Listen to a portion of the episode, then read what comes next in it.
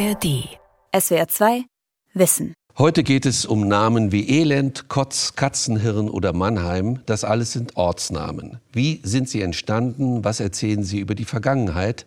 Ich bin Ralf Kaspari und darüber habe ich mit dem Anglisten Werner Schäfer im Science Talk von SWR 2 Wissen gesprochen.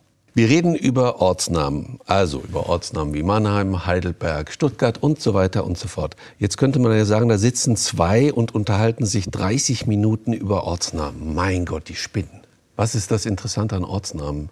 Das Interessante an Ortsnamen ist, dass sie uns einen, sie sind wie Fossilien. Sie gewähren uns einen Einblick in Teile der Geschichte, die wir normalerweise nicht erfassen können. Also vor der schriftlichen Erfassung und bei den Gewässernamen geht es sogar noch weiter zurück in die vorgeschichtliche Epoche. Ihr Lieblingsortsname? Äh, Katzenellenbogen. Oh. Katzenellenbogen bin ich mal drauf gestoßen bei einer Radtour an der Lahn und bin dann tatsächlich abgestiegen und habe ein Foto von dem Wegweiser gemacht, weil ich den Namen so originell fand. Ist aber gleichzeitig auch relevant für unser Thema, denn Katzenellenbogen ist das Resultat eines Prozesses, den man Volksetymologie nennt. Sie sind, glaube ich, vertraut damit? Hm, nicht so richtig. Ich kann mir vorstellen, was das ist. Also der Geschichte, nee, das müssen Sie erklären. Also nachträglich wird ein Ort, ein Ortsname verändert, mhm. der aus einer alten Sprache oder einer alten Sprachschicht äh, kommt, die man nicht mehr kennt. In diesem Falle Catinellimbocus, Latein, und daraus ist Katzenellenbogen geworden. So. Äh, die Sprechergemeinschaft hat also versucht, dem Ortsnamen, den man nicht mehr verstehen kann, irgendeinen, wenn auch noch so bizarren Sinn zu geben. Kommt also bei den Ortsnamen sehr häufig, häufig vor, die äh, Volksetymologie. Ein klassisches Beispiel sind Dormagen, Rehmagen und Neumagen. Haben auch mit Magen nichts zu tun, mhm. sondern kommen von einem keltischen Wort Magos, was Feld oder Ebene bedeutet. Okay, wir sind jetzt eigentlich schon mitten im Thema. Wieso keltisch? Ähm, wir haben ja im deutschsprachigen Bereich nicht nur deutsche Ortsnamen, sondern auch lateinische Ortsnamen. Mhm. Wenn Sie an Konstanz denken, Koblenz, Kofluentia, Zusammenfluss, gibt es gleich zweimal am Mittelrhein und am Oberrhein, Köln natürlich.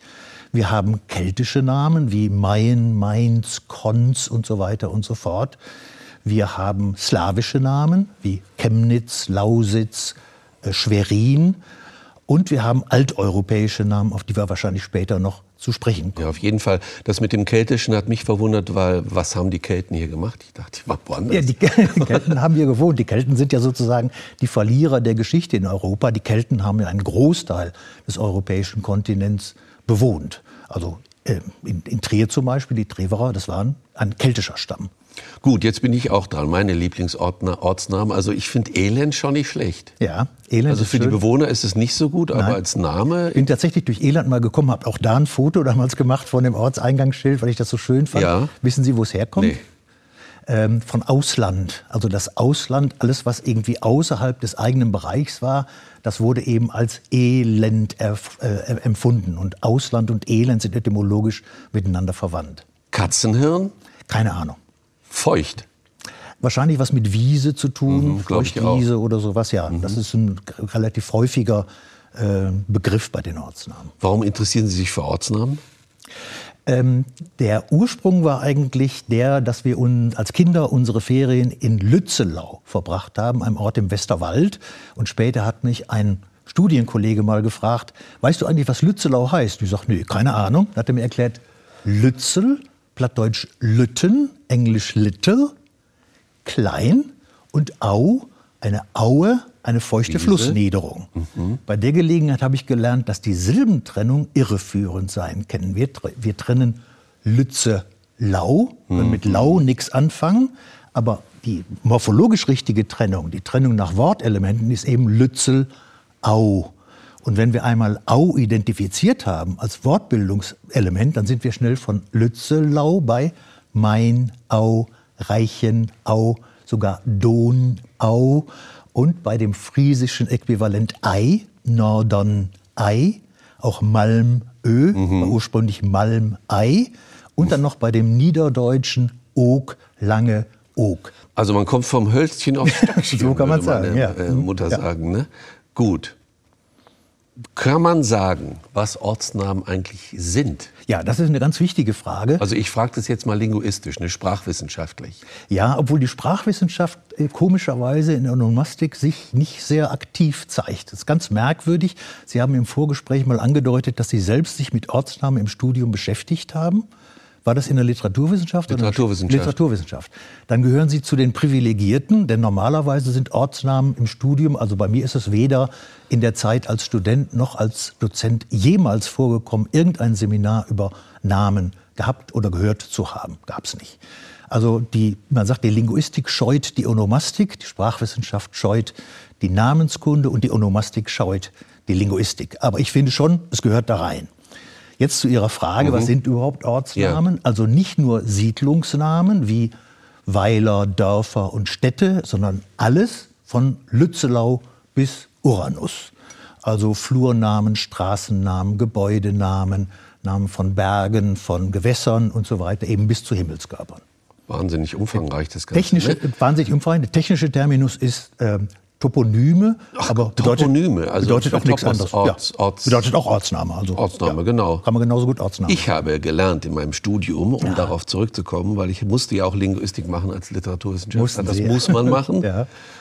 Es war interessant, muss ich wirklich sagen, im Rückblick. Äh, Namen und Ortsnamen auch, habe ich gelernt, haben semantisch keine Bedeutung mehr. Die Bedeutung ist weg. Ja. Stimmt das? Ja, das stimmt, ja. Also auch bei allen anderen Namen, ne? Also Werner so, oder Ralf haben so keine Bedeutung. Ja. Namen, Eigennamen ganz allgemein haben keine Bedeutung. Damit kommt man schon eigentlich an den Kern der Sache, also die Unterscheidung zwischen Namen, Eigennamen und den sogenannten normalen Wörtern, Appellativen. Also was ist der Unterschied zwischen Eigennamen und Appellativen?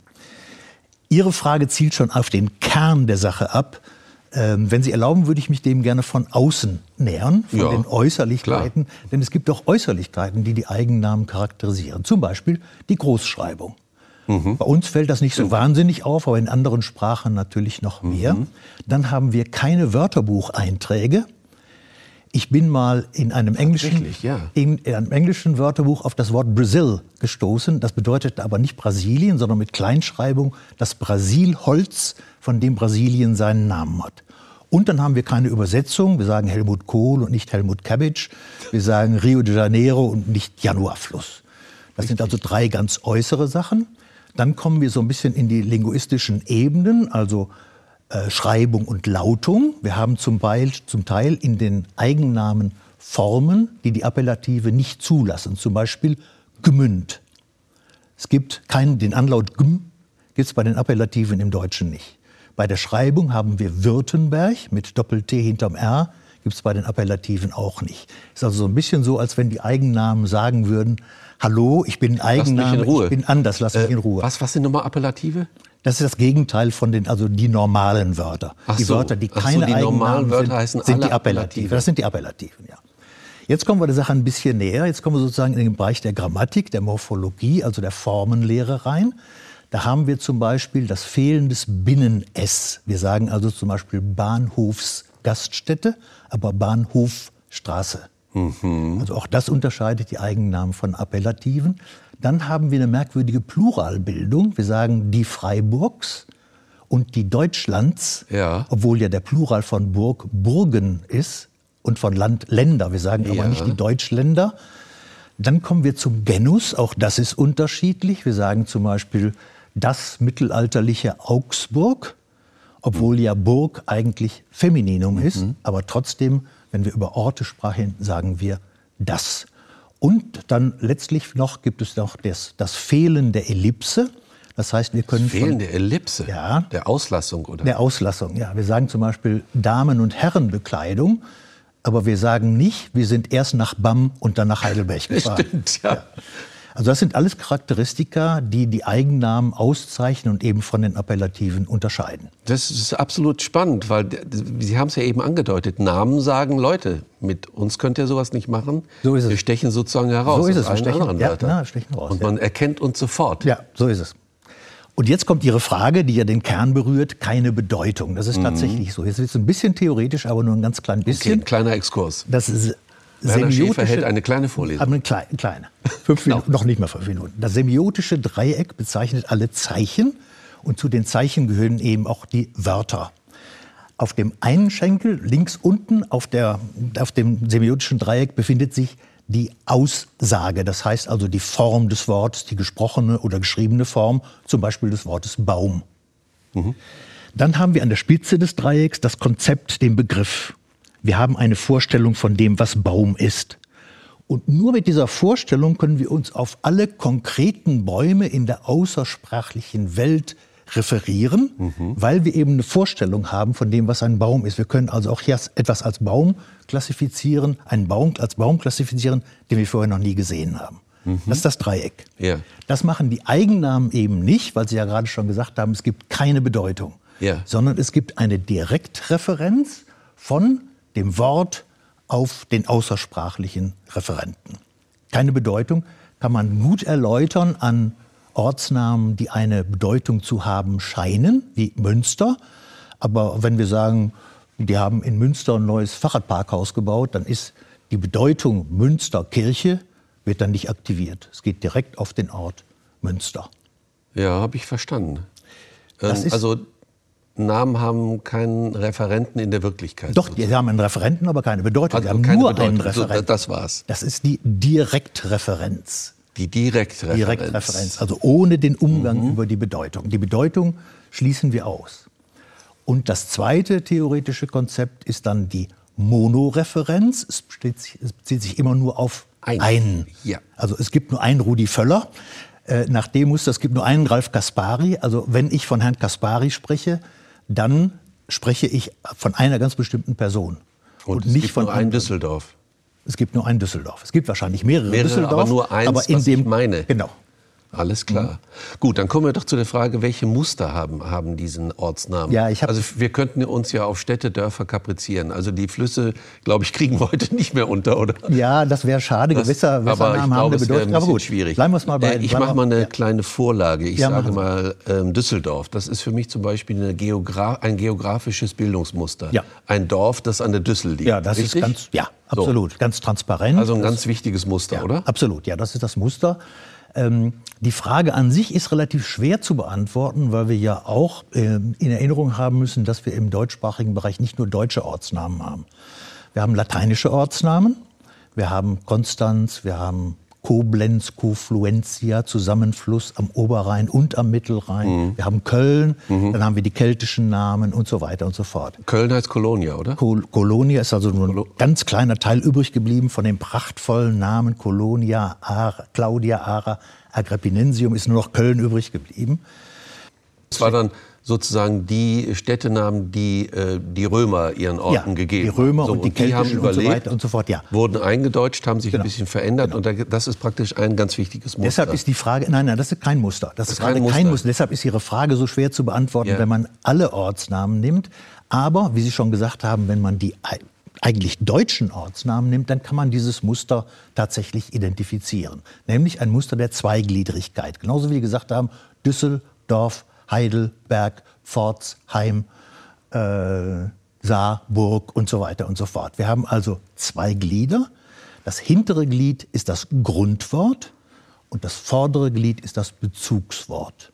Und bei den Grundwörtern kann man tatsächlich eine ganze Reihe, Sie haben ja schon Dorf genannt, wir mhm. haben Tal, wir haben Hausen und mhm. Hofen, wir haben äh, Heim, wir haben Ingen und so weiter und so fort. Da gibt es also eine ganze Reihe von Wortbildung, also von Grundwörtern, mit denen die Ortsnamen geformt werden.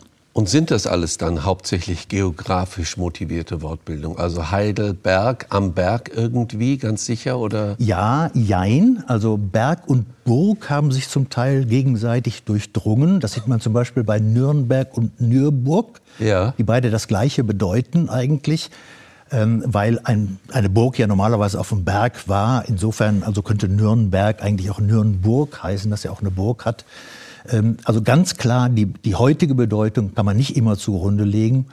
Ähm, zum Beispiel Burg hieß ursprünglich einfach auch Stadt. Ach so. Und erst als es die Ach Bedeutung so. Burg mhm. angenommen hat, kamen dann die Wörter mit Stadt äh, zum Tragen. Ähm, was mir spontan einfällt, ganz viele Wortbild äh, Ortsnamen Heim zum Beispiel, ne? Ja. Mannheim. Ja. Äh, ja. Und das ist ein ganz berühmtes oder hervorstechendes Muster. Absolut. Ich bin auf Was der bedeutet auf, das? Ich bin auf der Fahrt nach äh, Baden-Baden tatsächlich in Mannheim umgestiegen und habe ich noch gedacht, es wimmelt da wirklich nur von Heimorten. Sie mhm. haben also Mannheim, Weinheim, genau. Ähm, Sinsheim. Sinsheim, äh, mit S und mit Z sogar. Ja? Ja, gibt es in Ah, ja. Sinsheim bei Heilbronn, glaube ich, und ein Sinsheim so. dann hier Ja. äh, in der Nähe von Bühl. Ja, also die ballen sich alle so in Rheinhessen, Pfalz und so weiter. Da gibt es ganz viele Heim. Ähm, die sind auch historisch interessant, weil sie also zu den ältesten Ortsnamen gehören, zusammen mit den Ingen-Namen. Ingen kann man auch wiederum geografisch lokalisieren. Die sind dann so südlich von Stuttgart. In der Gegend, da haben sie dann Endingen zum Beispiel, ne, oder? Endingen, Esslingen, Böblingen, Tübingen, Reutlingen und so weiter. Das ballt sich da geradezu. Wir haben also so geografische Muster, aber auch das historische Muster. Das sind von den Siedlungsnamen im engeren Sinne die beiden ältesten. Die stammen also aus der Zeit der fränkischen äh, Sesshaftwerdung, der fränkischen Landnahme. Ähm, es gibt einen Unterschied, also bei Heim, das ist ja fast so ein bisschen transparent, Heimstätte, Wohnstätte und so weiter und so fort. Bei Ingen ist es ein bisschen komplizierter, das sind Personennamen. Sigmaringen, das ist sozusagen die Sippe, die Gefolgschaft von Sigmaris. Und daher kommen die Ingen-Namen und es bedeutet dann einen interessanten Wechsel von dem Personenprinzip zum Territorialprinzip, wenn man dann Heim sagt. Das Bezugswort in diesen Fällen ist aber meistens eine Person. Also auch wenn es nicht so aussieht, Weinheim hat mit Wein nichts zu tun, sondern nach einer Person namens Vino benannt. Das waren meistens keine Berühmtheiten. Das Ja, war einfach so eine, sagen, was waren das für eine? Clique. Es war eine das? Gruppe, die da. Wahrscheinlich kann man es nicht identifizieren, wer es war, weil es auch noch weit vor der schriftlichen Zeit war, fünftes, sechstes Jahrhundert. Ähm, sprechen wir darüber. Und äh, wir haben ja dann meistens keine Aufzeichnung. Man kann es nur rekonstruieren, wie der ursprüngliche Name gewesen ist.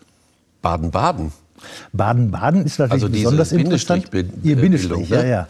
Ähm, relativ neu, ich glaube in den 30er Jahren erst offiziell geworden, aber zunächst einmal hieß es einfach Baden. Und wenn mich nicht alles täuscht, ist es im 19. Jahrhundert, als die russischen Schriftsteller Die Kurgäste ähm, kamen aus die Russland Kurgäste auch. kamen aus Russland, die haben es Baden genannt, weil es einfach Baden hieß. Aber um es zu unterscheiden von anderen Baden, zum Beispiel in Österreich, in der Nähe von Wien, Wien gibt es ja mal, es gab immer wieder Verwechslungen, hat man gesagt, Baden in Baden, weil es ja auch in Baden liegt. Aha. Und das Baden in Baden ist dann Bindestrich Baden-Baden geworden und erst in den, glaube ich, 30er Jahren oder sowas offiziell gew geworden. Weiß man, wie viel verschiedene Ortsnamen es ungefähr in Deutschland gibt oder Da muss ich passen, wie viele keine Ahnung. Spitzenreiter es gibt? Äh, bei den Spitzenreitern kann ich es Also- ungefähr sagen. Also die Spitzenreiter sind Ach, Namen auf Ach und Dorf. Die legen jeweils so etwas über 6000. Und kurz danach kommt dann Bach. Das sind die drei am, weiß, am meist- meisten verbreiteten. Also Hausach zum Beispiel Ja. ist, ist ein Spitzenreiter. Ja, ja. Können Sie sich das erklären, warum das so ist? Äh, Ja, Ach, also Ach hat etwas zu tun mit der Indogerman oder mit der germanischen Wurzel Aha, was einfach Wasser heißt. Es gibt also in vielen äh, Zusammensetzungen, wie Sie gerade gesagt haben, Hausach, Urach und so weiter und so fort. Biberach zum Beispiel. Biberach, ganz klar. Aber es gibt es auch als eigenständige Wörter, also zum Beispiel die A in Münster, im Münsterland. Wir haben den, den Fluss Aach mehrmals vertreten, in der Eifel zum Beispiel und am Bodensee. Wir haben die Aar und die Aare, alle die gehen auf diese Wurzel Aha, äh, Wasser zurück.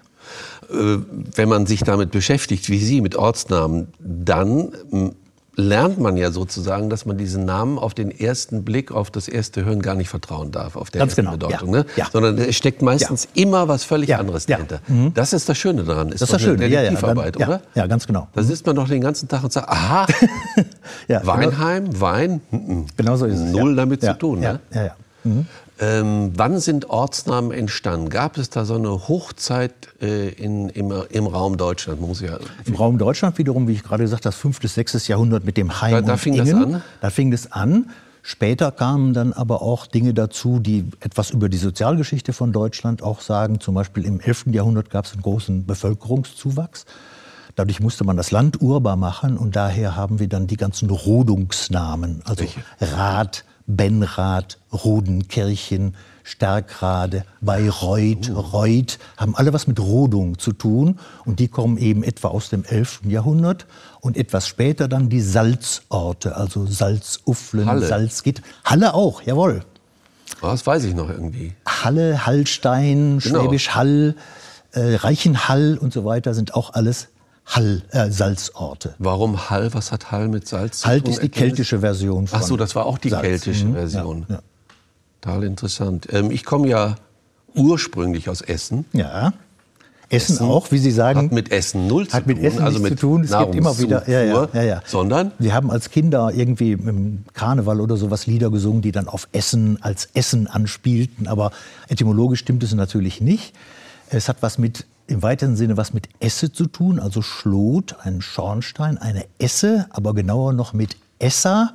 Und das war der Schmelzofen eines Metallarbeiters. Also ein perfekter Name für eine Stadt mit Schwerindustrie. Mhm. Haben wir jetzt noch ein wichtiges Muster vergessen, ein Stadtmuster, was Ihnen, äh, was Sie sehr interessant finden, geschichtlich? Was ich interessant, ja, sozialgeschichtlich, auch sprachgeschichtlich finde ich es auch ganz interessant. Ich habe mich immer gefragt, warum gibt es so viele Orte, die neun Kirchen heißen und nicht acht oder zehn Kirchen? Stimmt, ja. Und die Antwort ist ganz einfach, es hat mit neun nichts zu tun. Wiederum ein Name, der uns irgendwie in die Irre führt. Neunkirchen ist identisch mit neuen Kirchen. Und wir haben nicht die neuen Kirchen, sondern eine neue Kirche, der alte Dativ, an der neuen Kirchen. Heute würde man sagen, an der neuen Kirche. Das Ort an der neuen Kirche. Das finde ich ganz interessant. Und da gibt es eine Reihe von anderen Dingen, wo ja die Ortsnamen uns auch was über die Entwicklung der Sprache sagen. Zum Beispiel? Bei den Orten auf Hausen. Ich selbst mhm. komme ja, wir sind ja Nachbarn ursprünglich aus Oberhausen. Ähm, Hausen ist eine alte Dativ-Pluralform. Das Wort Haus hat die Deklinationsklasse gewechselt. Heute wäre es Häusern, bei den Häusern.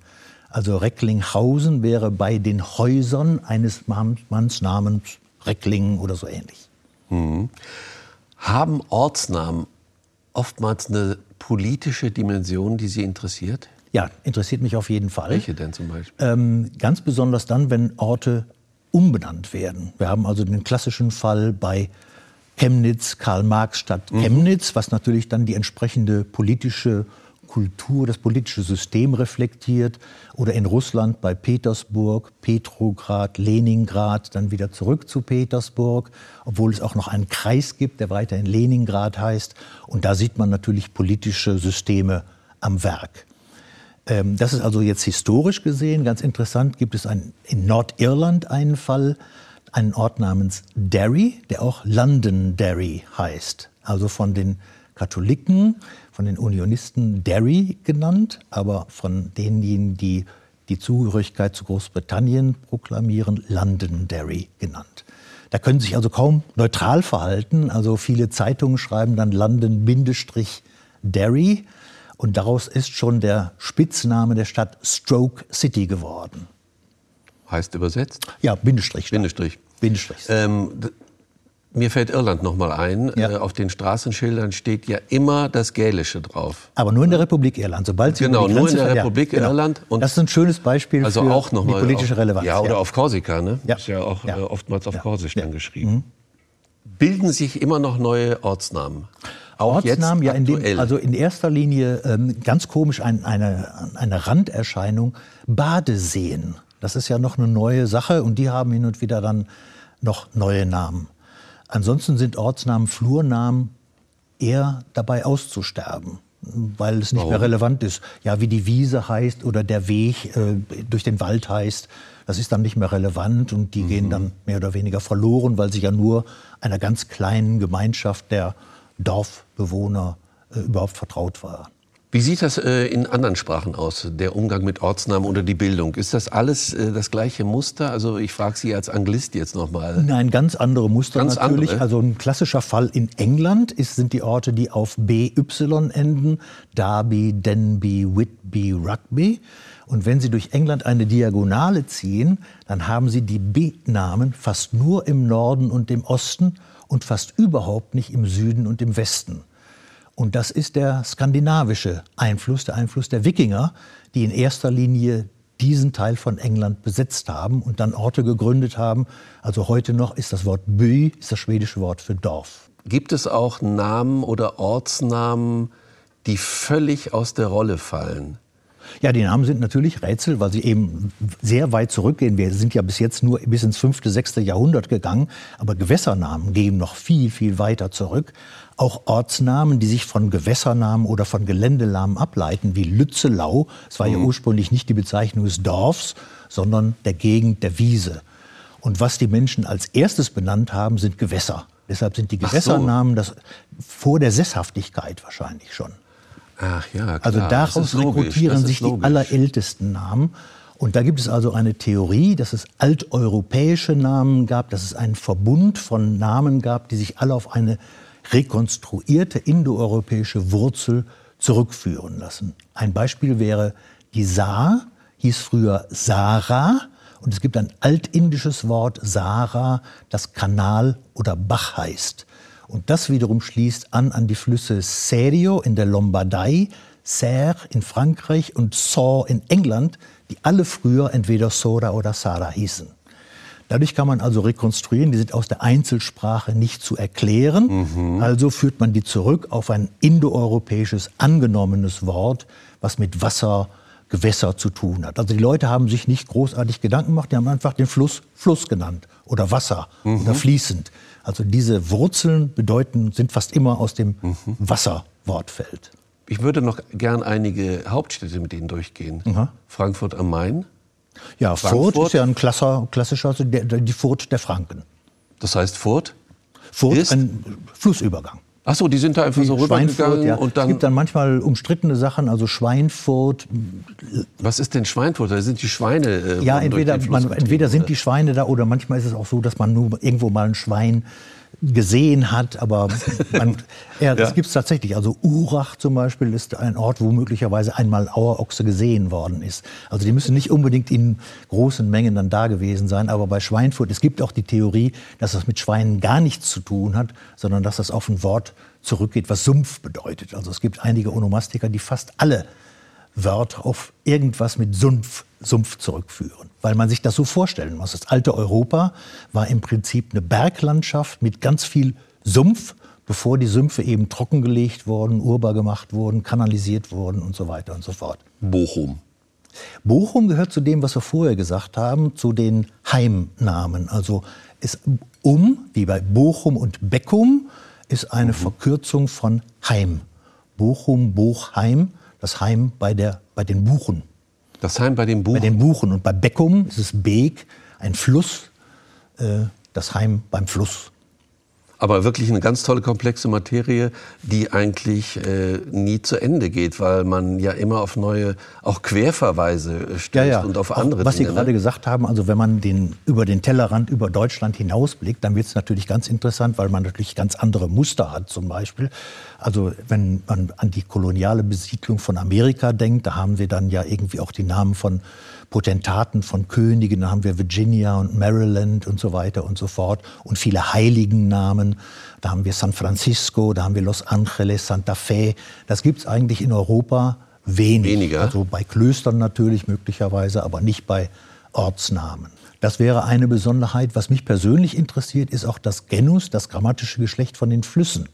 Also von den großen Flüssen in Deutschland sind also die weitaus meisten sind Femininum. Also wir haben die Saar, die Mosel, die Lippe, die Ruhr und so weiter und so fort. Aber die großen sind zum Teil eine Ausnahme. Also wir haben der Rhein, der Neckar, der Main, sind also einige wenige, die dann Maskulinum sind. Die außereuropäischen, die großen, sind alle Maskulinum. Das wäre interessant, das mal in anderen Sprachen zu untersuchen und wie es da ist. Also im Spanischen sind die meisten Flüsse Maskulinum. Es könnte daran liegen, dass das Bezugswort Rio, Fluss, auch Maskulinum ist. Und da wäre interessant, in anderen Sprachen mal zu gucken, wie das ist. Aber normalerweise konzentrieren sich also deutschsprachige Onomastiker, konzentrieren sich normalerweise auf deutschsprachige Namen und ja, englischsprachige auf amerikanische und so weiter. Gut, und äh, in Bezug auf die Flüsse, glaube ich, müssten wir dann eine neue Sendung machen, die Flusssendung, und dann über solche Dinge reden. Aber erstmal vielen Dank für die, das waren wirklich hochinteressante Einblicke in die Geschichte der Ortsnamen, Herr Schäfer. Danke dafür. Ja, danke auch. Das war der Science Talk. Ich bin Ralf Kaspari und habe mit dem Anglisten Werner Schäfer gesprochen. Wie wir ticken. Wie wir ticken. Wie wir ticken. Euer Psychologie-Podcast. Große Gefühle und kleine Abenteuer, Liebe und die Kunst, sich zu streiten. Wie kann Versöhnung gelingen? Was macht Frauenfreundschaften aus? Was hilft gegen das ewige Aufschieben? Solche Fragen beantwortet der Psychologie-Podcast der beiden Podcast-Champions Radio Wissen und SWR2 Wissen. Lebensnah und wissenschaftlich fundiert nimmt euch unser Podcast Wie wir ticken mit in die Welt der Psychologie. Wir fragen, wie Gefühle, Gedanken und Verhaltensweisen entstehen und warum. Wir reden über Sehnsüchte und Süchte, wir klären auf über psychische Erkrankungen, gehen zurück in die Kindheit und wir sagen, wie ihr euch und andere besser verstehen könnt. Wie wir ticken. Euer Psychologie-Podcast von Radiowissen und SWR2 Wissen. Alle Folgen findet ihr in der ARD Audiothek. SWR 2 Wissen. Alle Folgen in der ARD Audiothek. Manuskripte und weitere Informationen unter swr2wissen.de.